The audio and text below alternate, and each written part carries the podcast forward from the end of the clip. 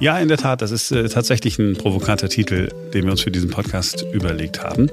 In der Tat hören wir einen Experten, der eine Rechnung aufmacht, die wir so alle, glaube ich, gar nicht auf dem Schirm hatten. Und wir gucken auf das Wetter in diesem Frühling und Sommer. Heute in einem Monat ist schließlich schon meteorologischer Frühlingsanfang. Es ist Dienstag, der 1. Februar 2022. Ich bin Simone Panteleit. Und ich bin Marc Schubert. Jetzt beginnt ein neuer Tag.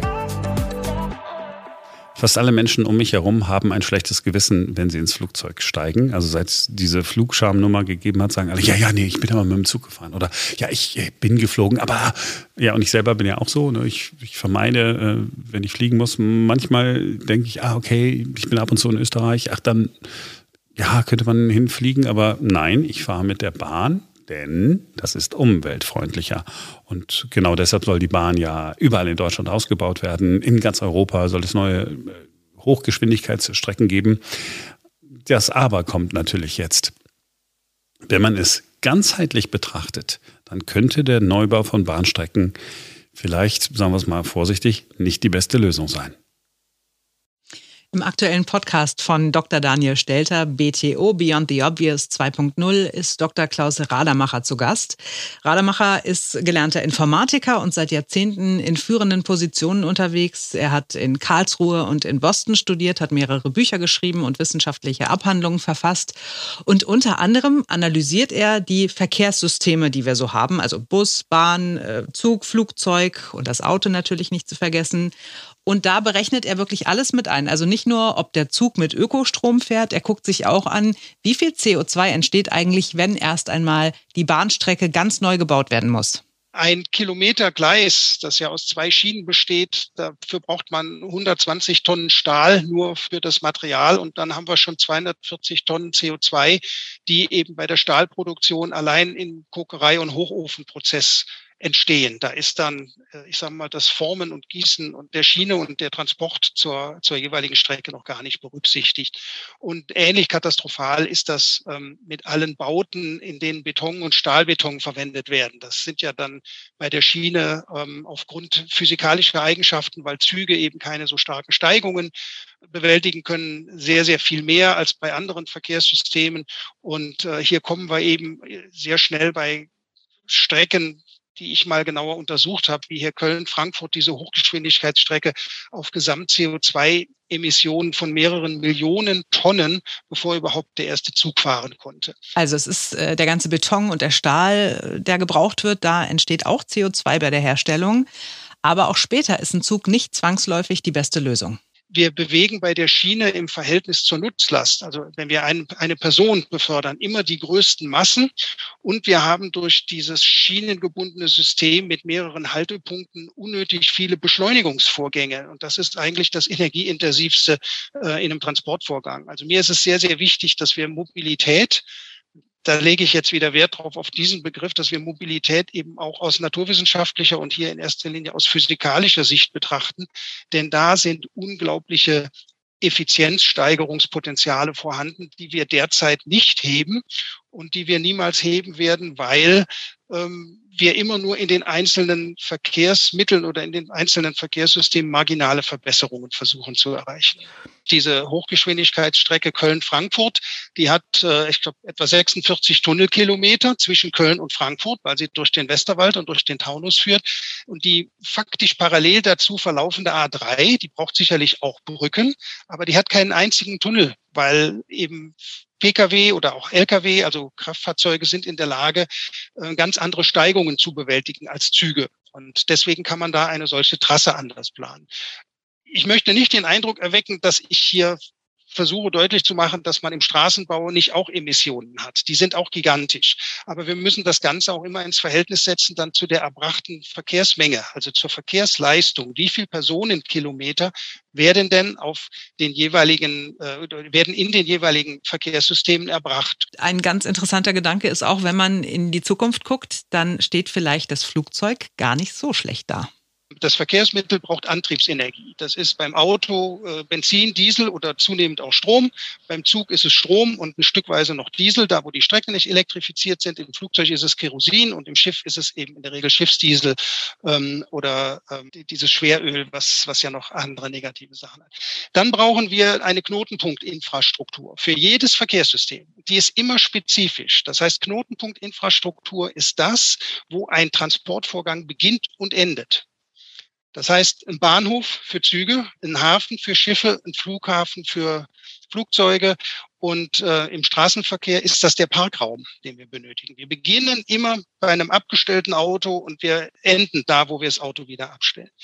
Neben der Knotenpunktinfrastruktur gibt es dann die Wegeinfrastruktur. Das sind eben Autobahnen, Bundesstraßen, also das komplette Straßennetz oder das komplette Schienennetz. Und jetzt kommt der erste interessante Aspekt. Die Luftfahrt und auch die Schifffahrt, soweit das die internationale Seeschifffahrt ist, die brauchen null Wegeinfrastruktur.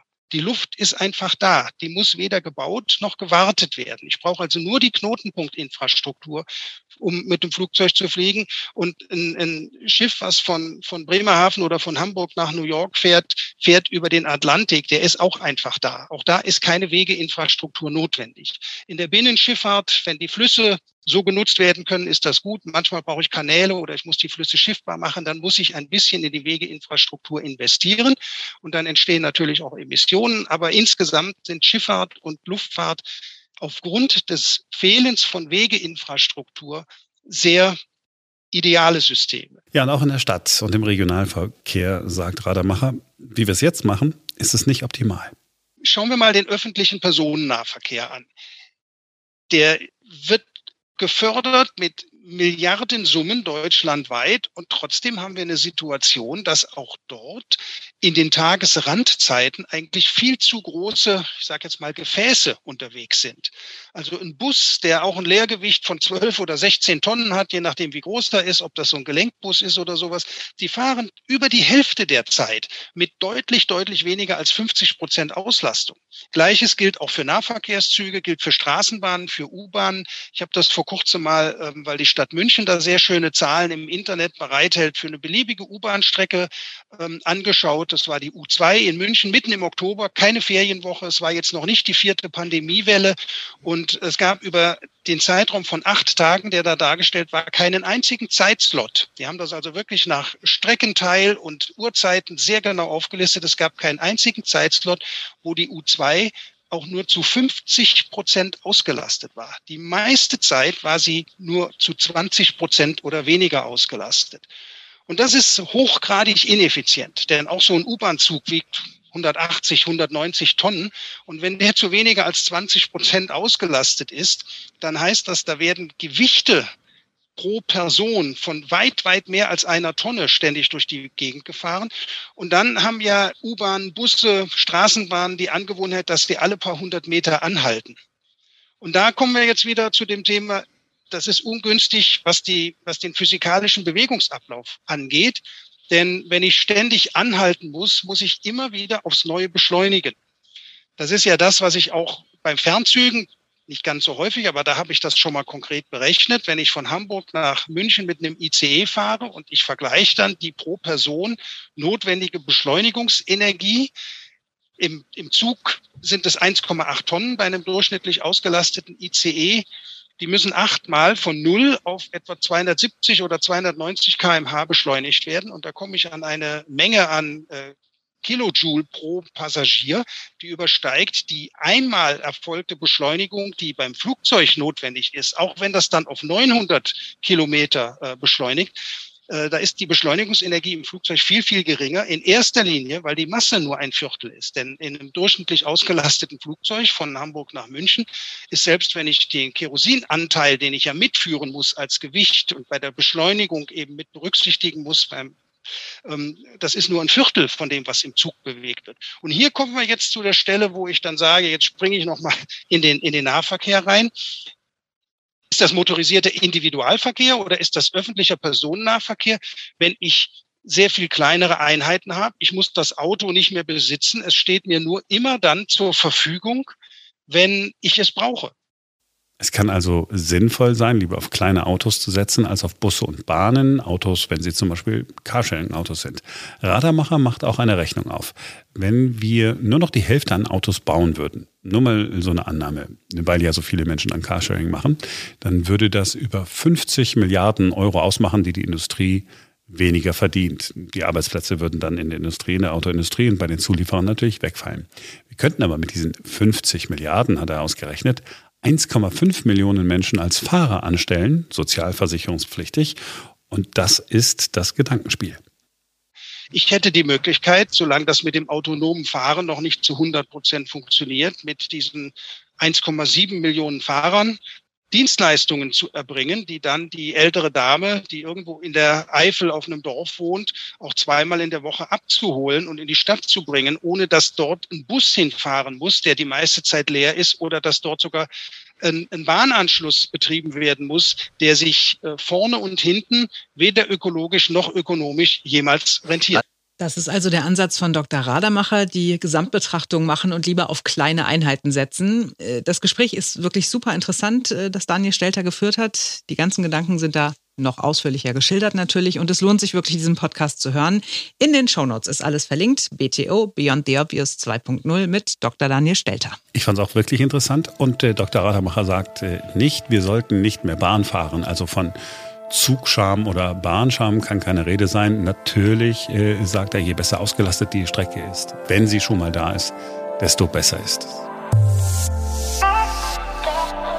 Jetzt der Wetterbericht. Wir gucken jetzt aufs Wetter. Wir gucken aber auch weiter in die Zukunft, als die anderen das so machen. Und da kommt Kai Zorn ins Spiel. Kai Zorn ist Meteorologe und der Wettermann, der bei YouTube einen eigenen Kanal hat und das Wetter erstens spannend und zweitens unterhaltsam und drittens auch noch verständlich macht. Hallo Kai. Hallo Simone. So, wir hatten letzte Woche in der Türkei und Griechenland Schneemassen, bei uns dagegen mild, meist grau, nass, stürmisch. Ist das ein Grund zur Sorge oder kann das schon mal sein? Das ist ein bisschen logisch, weil es bei uns so mild war, muss es ja irgendwo anders in Europa kalt sein und das war in diesem Falle über Osteuropa, wo die Kälte dann weit nach Süden gegangen ist. Und wenn wir uns das global anschauen, dann gibt es Berge und Täler. Wir waren auf einem Berg und da kommen wir diese Woche auch wieder hin mit milden Temperaturen Temperaturen und außenrum sind die Täler und ein solches Tal waren eben Griechenland und die Türkei und auch die Ostküste Amerikas, wo es ja momentan einen starken Schneesturm gibt. Was sagen denn die Wettermodelle? Kommt der Winter nochmal so richtig fett und lange und kalt zurück? Also so richtig mit Schnee und Frost? Da wird sicherlich nochmal was nachkommen, weil wir in diesem Winter außer Weihnachten nicht viel hatten. Aber in der nächsten Zeit sieht es nicht danach aus. Zur Monatsmitte hin deuten die Wetterkarten tatsächlich mal einen Polarluftvorstoß an, dann mit richtig herben, kalten Temperaturen und auch der Möglichkeit zu Dauerfrost und Schnee. Die Chancen stehen aber gerade nur bei 50-50. Wir haben ja im letzten Winter ganz viel vom Polarwirbel und von einem Polarwirbelsplit gehört und gelesen. Wie geht's denn dem Polarwirbel aktuell? Der Polarwirbel ist und war schuld. Das ist der Knubbel von Kaltluft in rund 36 Kilometer Höhe über dem Nordpol. Wenn der sich so richtig dreht, dann haben wir Westwindzirkulation. Und das ist der Fall. Und es gibt einen Polarwirbelsplit. Das heißt, es wird einfach die Kugel geteilt oder auseinandergefetzt. Und dann gibt es eine sogenannte Zirkulationsumkehr. Aus Westwind wird Ostwind. Das ist diesen Winter nicht passiert und wird auch nicht passieren. Was aber passiert, dem Polarwirbel geht zur Monatsmitte die Puste aus. Es kann also sein, dass es durch das Ausgehen der Puste in der zweiten Monatshälfte des Februars und vielleicht auch im März nochmal herbe Rückschläge geben wird. Genau dann, wenn wir sie eigentlich nicht mehr wollen. Heute in einem Monat ist nun meteorologischer Frühlingsanfang. Ab wann kommt der Frühling denn dann auch wirklich und wann bleibt er? Ich vermute mal, das wird dauern. Und wir haben ja vom Frühling immer sehr märchenhafte Vorstellungen. Der Frühling ist eine Übergangsjahreszeit vom Winter in den Sommer. Und da gehören Schnee am Anfang dazu und sommerliche Temperaturen am Ende. Und der eigentliche richtige Frühlingsmonat ist der April. Und bis dahin, glaube ich, wird sich dieser nasskalte Schlons dann ziehen. Der richtige Durchbruch kommt in der zweiten Aprilhälfte, spätestens im letzten Aprildrittel Und dann ist gut. Jetzt traust du dich ja erfreulicherweise auch längerfristige Prognosen zu geben oder zumindest äh, Tendenzen zu skizzieren. Was kannst du denn über den Sommer 2022 sagen? Wird der besser als der letzte? Der war ja nun in Deutschland wirklich nicht doll. Also definitiv wird der Sommer 2022 anders ausfallen als der vergangene Sommer. Er wird bei weitem nicht so nass werden und vor allen Dingen auch nicht so düster. Momentan ist der Trend dahin, dass es eher ein angenehmer Sommer werden wird, nicht mit diesen wahnsinnig großen Hitzewellen wie in den Sommern davor, sondern mit normal sommerlichen Werten und ab und zu mal Schauern und Gewittern, aber so der ganz große Wurf, dass wir einen Mittelmeersommer bekommen mit vielen Wochen Sonnenschein und Wärme oder Hitze am Stück, das wird es auch nicht geben, sondern einen relativ durchschnittlichen Sommer nur bei weitem nicht so nass und sonniger als im vergangenen Jahr. Ähm, was vielleicht auch ein Merkmal dieses Sommers sein könnte, sind dann die relativ kalten Nächte, dafür die sonnigen Tage. Und lass uns noch mal ganz kurz auf das Wochenende gucken. Sturmtiefen Nadja ist ja durch Deutschland gefegt, vor allen Dingen durch den Norden und den Osten. Kommt da jetzt noch was nach, zeitnah? Die nächsten Tage werden zwar sehr windig werden, aber das Thema Sturm ist durch und wir sind ja sehr glimpflich davon gekommen. Nichtsdestotrotz bleibt es unruhig in den nächsten, ich sag mal, anderthalb bis zwei Wochen, weil wir immer an der Grenze liegen zwischen der milden und der kalten Luft und an dieser Grenze entstehen eben immer wieder Tiefs, die für Ausgleich sorgen, nämlich in der Form von Wind. Also der Sommer wird äh, ein, ein, normaler mhm. Sommer ist das, was ich. Ich weiß aber gar nicht mehr. Wie ist In denn das Wetter jetzt Öl, normal? Ich kann mich nicht erinnern, wann das alles so richtig war. Ich fand aber wichtig äh, zu wissen, dass die Nächte eher kühl sind und dafür die Tage sonnig, weil das ist ja genau das große Problem, ne? Dass du dann nachts dann da liegst und denkst, boah, was für eine Hitze. So, äh, Kai Zorn mit wirklich interessanten und gut gemachten äh, Wettervideos, meistens zweimal äh, am Tag bei YouTube Ganz einfach zu finden. Ihr gebt ein Kai Zorn und Wetter und dann landet ihr auf dem Kanal Kai Zorn Wetter. Überraschung. Ja, ich meine, ich, sollte mal, ich, wollte mal eine andere Sache machen. So, wir haben jetzt zwei Möglichkeiten. Wir könnten jetzt entweder nörgeln über einen Telefonanbieter oder wir könnten äh, die Geschichte, die jetzt kommt, anders aufbauen und könnten sagen, oh toll, dass es einen Telefonanbieter gibt, der richtig gut funktioniert. Vielleicht können wir beides machen. Ähm, Vodafone. Vodafone hatte ja eine deutschlandweite Störung im Kabel. Das wäre jetzt nicht so schlimm gewesen mhm. für mich, wenn es Kabelfernsehen gewesen wäre. Ich habe das letzte Mal Kabelfernsehen äh, geguckt, da gab es noch Wetten das. Und zwar mit Frank Zander. Äh, der, wie hieß der? Frank Elsner? So. Aber Kabel, Internet, äh, das äh, habe ich hier bei mir, bei mir im Homeoffice. Äh, super schnelle Downloadraten, damit hat man mich damals gekriegt. Aber ähm, es hat einfach gestern äh, nicht funktioniert. Besonders viele Störungsmeldungen gab es in Berlin und Umgebung und in anderen größeren Städten. Irgendein Teil war kaputt. Und dann musste man äh, alles äh, neu starten und nach ein paar Stunden war alles wieder da. Wäre ja jetzt ja kein Drama gewesen. Kann ja alles mal passieren. Aber nachdem ich das nun seit, ja, seit wir diesen Podcast machen, mit Vodafone schon durch habe, also sie sind besser geworden.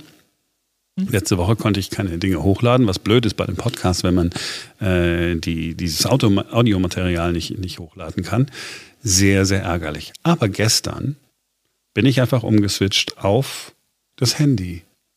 5G der Telekom. Ich hatte noch nicht mal die vollen äh, fünf Balken, sondern ich hatte nur zwei Balken 5G und mhm. konnte meinen Rechner mit dem Handy verbinden und hatte mhm. super schnelles Internet. Mhm. Nicht von Vodafone, sondern von der Deutschen Telekom, auf die wir alle immer so eingeschlagen haben in den vergangenen Jahren, weil die so teuer mhm. sind und dies machen und jenes. Und jetzt habe ich mich entschieden, wir werden jetzt einen zusätzlichen Internetanschluss äh, legen, auch von der Deutschen Telekom, weil irgendwie scheinen sie mir zuverlässiger zu sein. Und wenn ich da falsch liege, dann habe ich ja Vodafone und wenn ich da richtig liege und beide funktionieren, dann habe ich doppelt so schnelles Internet. Ja, mhm. gestern äh, Inter Interview hat gerade noch geklappt, das wir geplant hatten. Ich habe schon vergessen mit wem. Ach, hier. Äh, Klaus mit, Lederer. Äh, mit Klaus Lederer, äh, unserem Kultursenator hier in Berlin. Ähm, das Interview war beendet und 15 Minuten später war das Netz nicht da. Hätten wir dieses Interview äh, nicht zu dem richtigen Zeitpunkt führen können, wäre, na, was wäre passiert? Er hätte den Tag über keine Zeit mehr gehabt. Äh, das, was wir fürs Radioprogramm geplant haben, hätten wir über, über Bord werfen müssen. Also, Jetzt kann man ja sagen, ja, mein Gott, da musst du halt mal gucken, da musst du dich mal ein bisschen entschleunigen. Ja, mache ich gerne, aber nicht deshalb, weil andere mich dazu zwingen. Wie Frau Vodafone oder Herr Vodafone. Herr Vodafone, genau. Also ich bin äh, auch mit allem, also mit Handy, mit Festnetz, mit allem äh, bei Vodafone, weil ich von der Telekom vor vielen Jahren so bitter enttäuscht wurde, dass ich geschworen habe, in meinem ganzen Leben nie wieder irgendwas bei äh, der Telekom abzuschließen. Ähm, meine Frage ist, also es wird ja auch ganz vielen anderen Menschen so gegangen sein gestern, ähm, weil also ich war in einem Meeting mit mehreren Leuten und äh, die Leute, die Vodafone hatten, die konnten, flogen dann alle raus äh, aus dieser Teams-Schalte und mussten sich dann auch über ihr Handy verbinden. Ähm, tatsächlich hätte ich mir selber auch einen Hotspot geben können mit meinem Vodafone-Vertrag, also meinem Vodafone-Handy, richtig? Weil das war ja, ja im 5G-Netz, da gab es ja keinen Ausfall. Was machen aber die Leute, habe ich mich gefragt, im Homeoffice, die äh, zum Beispiel, keine Ahnung, bei, die, bei denen das Handy nicht funktioniert oder so. Ist es da ratsam, sich zum Beispiel so einen LTE-Würfel einfach nur vorsichtshalber von der Telekom zu besorgen oder so? Also gäbe es irgendwelche quasi Rückfallposition, die man sich als normaler Mensch im, im Homeoffice machen kann, weil nicht jeder wird eine zweite Leitung haben wollen mag oder sich das leisten wollen. Weißt ja gut, jetzt bei uns ist ja dann äh, Firma, ja, da ist das ja immer äh, sowieso noch was anderes. Klar. Also, wenn du, wenn du ein Handy hast, kannst du eigentlich mit deinem Handy immer einen Hotspot machen.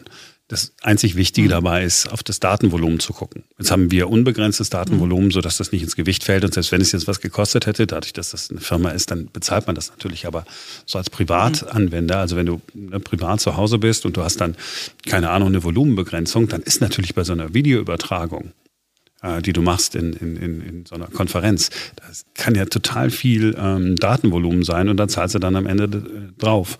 Da muss man sich genau angucken. Also den ersten Schritt, den ich gehen würde, wäre zu gucken, habe ich denn mit meinem Handy bei meinem jetzigen Anbieter in der Wohnung, in der Nähe meines Computers, eine vernünftige Internetgeschwindigkeit? Also funktioniert das mhm. gut? Habe ich genügend Balken dann da drauf? Ähm, so, wenn, wenn das gegeben ist, dann weiß ich schon mal, okay, das könnte der Internetanbieter sein, bei dem ich mir so ein, entweder bei Vodafone ist Gigacube und bei der Telekom heißt bestimmt wieder irgendwas mit Speedport, Würfelcube, Dingsbums. Ähm, dann weiß ich, von dem Anbieter kann ich mir das äh, Ding schon mal ähm, holen. Oder wenn man einen mhm. Freund hat oder eine Freundin, die einen anderen Anbieter haben auf dem Handy, einfach mal gucken, äh, wie ist es denn so in der, in der Wohnung? Mit dem Empfang bei dem anderen Anbieter. Ist die Telekom, habe ich da 5G, habe ich bei Vodafone 5G. Und dann kann, muss man sich die äh, Verträge genau angucken. Da gibt es natürlich auch Unlimited-Verträge, die mitunter sehr teuer sind. Also die würde ich jetzt als Privatperson pff, niemals äh, würde ich das ausgeben. Da muss man gucken, wo das Volumen günstiger ist. Wenn es beide gleich sind, ja, äh, O2 haben wir noch vergessen, die bieten sowas auch an. Auch da mal gucken, also zumindest in größeren Städten ist O2 ganz gut, auf dem Land äh, existieren die quasi nicht. Ne? Ähm, mhm. So, und wenn man, wenn man also weiß, okay, mit wem habe ich einen guten Empfang, dann kann man hingehen und kann sich genau die Preise angucken. Also, ist Vodafone günstiger im Preis? Ist die Telekom günstiger im Preis? Oder geht nicht auch O2 im Preis? Wir haben einen Produzenten, der ist bei O2 und der hat sozusagen über sein Handy keinen Empfang in seiner Wohnung. So. blöd gelaufen. Das heißt, der kann jetzt nicht mehr eben äh, so schnell hingehen. Also er mhm. kann sich ans Fenster stellen, mhm. ja, und wenn wir miteinander telefonieren, dann telefonieren wir auch nicht über normale Leitung, sondern das ist dann so ein WLAN-Call über sein WLAN, das er hat, das Gott sei Dank, das Gott sei Dank stabil läuft. Ist von der Telekom. okay, wow. Ja, aber ich, Gut, ich werde okay. mich wahrscheinlich in einem halben Jahr über die Telekom, also über, ich, Bestimmt. Aber am Ende des Tages ist natürlich auch Wahnsinn. Ne? Also die, die, natürlich können diese Fehler passieren, aber äh, die, die Probleme, die ich mit dem, mit dem Upload hatte, bei dem, bei dem Kabel, ist auch ein bisschen technisch bedingt. Das Kabel kann nicht so viel uploaden wie downloaden. Ähm, und dann waren alle Menschen im Homeoffice irgendwann und dann war das natürlich überlastet und sie haben es dann noch ausgebaut und das kann man nicht von jetzt auf gleich machen, das verstehe ich dann auch alles. Aber dass du dann zwischendrin immer mal wieder, also in der vergangenen Woche habe ich ja fast geweint, weil ich zwei Stunden damit beschäftigt war, die Spuren, die aufgenommen worden waren, an einen Ort zu schicken, wo der Mensch sitzt, der es produziert. Und dieser Ort ist nicht in der Nähe. Das heißt, man hätte noch nicht einmal eine Brieftaube äh, hinschicken können, weil die hätte diesen Weg nicht überlebt. Und dann äh, bin ich fertig mit der Welt. Ferenc Reinke aus der Redaktion hatte übrigens die Überlegung, dass wahrscheinlich äh, mal wieder die Putzfrau durch den Serverraum geschickt wurde und aus Versehen ist der Putzeimer umgefallen. Deswegen gab es diesen kurzen Ausfall gestern. Aber krass, ne? Also auch das ist ja wirklich kritische Infrastruktur, wenn, also wie viele Menschen da dran hängen und wie viele jetzt im Homeoffice darauf angewiesen sind, dass dieses Internet funktioniert. Also ja, spannend. Und was wirklich krass ist, äh, in der vergangenen Woche, als es noch nicht diesen massenhaften Ausfall gab, aber hier sozusagen in, in meiner Welt, da, die, die, die, dieser berühmte Kontakt zu deinem Provider, ja, ähm, das sollst du mhm. dann alles online machen. Und dann ist es bei Vodafone so, dann wirst du dann so durchgeführt durch das ganze Menü, weil die sagen, ja, okay, wir lassen die Leute nicht sofort zu uns durch, sondern wir gucken erstmal, ob es vielleicht nicht an dem Gerät liegt. Dann gibt es so einen Menüpunkt. Hast du den Stecker gezogen? Probierst du das mal? Ist das Kabel vielleicht locker? Ist dies, das, jenes? dann sieben Minuten, dann äh, steck mal aus und dann wartest du zwei Minuten, dann sollst du immer weiterklicken, weiterklicken, weiterklicken, weiterklicken. Und alles das hatte ich ja nun schon gemacht, bevor ich überhaupt bei diesem Störungsassistenten war. Ich wollte nur eine Störungsmeldung loswerden. Und dann alles ganz am Ende sagen die, ja, ähm, offensichtlich besteht Ihr Problem noch. Ähm, Schreiben Sie so gerne eine Nachricht. Wir sind von 8 bis 16 Uhr für Sie da. Was deswegen blöd war, weil dieses 16 Uhr schon durch war. Ich brauchte sehr schnell Hilfe. Und wenn man schneller Hilfe äh, braucht, soll man bitte anrufen. Ähm, auch da kein Problem. Die technische Hotline ist auch von 8 bis 16. Also. okay, ich verstehe, dass du geweint hast oder kurz davor warst. Ja, und ich kann, ich, du, ich kann das ja auch alles verstehen. Ja? Und ich möchte ja auch gerne. Wir, wir wären ja sofort bereit, hier Glasfaser hinzulegen. Sofort. Aber dann beginnt das nächste Problem. Glasfaser liegt vor der Tür, aber sie muss dann sozusagen hier erstmal hochgelegt werden, kostet Tausende von Euros. Hm. Und dann weißt du nicht, ob es funktioniert.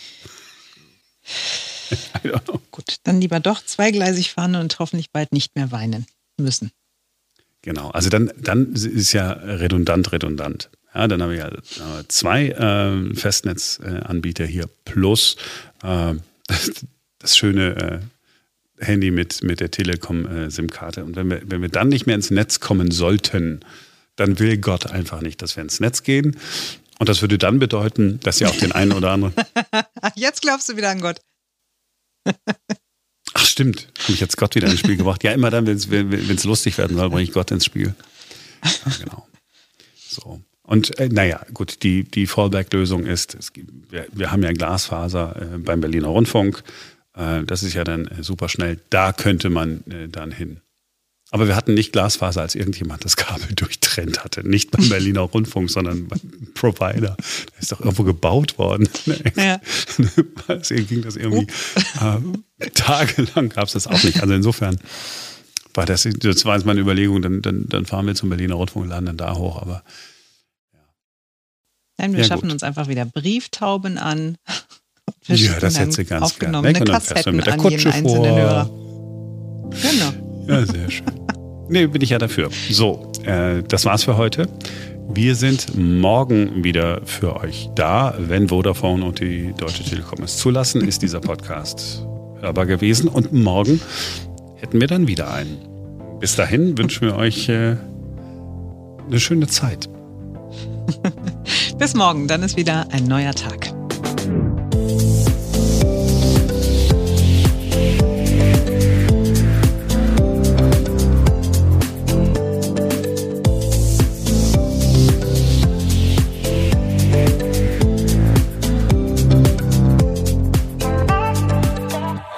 Radar macht äh, auch eine Rechnung auf. Wenn wir nur noch die Hälfte an Autos. warte, warte, warte, du hast, warte, warte. Du hast gesagt, Radar macht auch eine Rechnung auf. Radarmacher macht auch eine Rechnung Okay. auf. Ähm,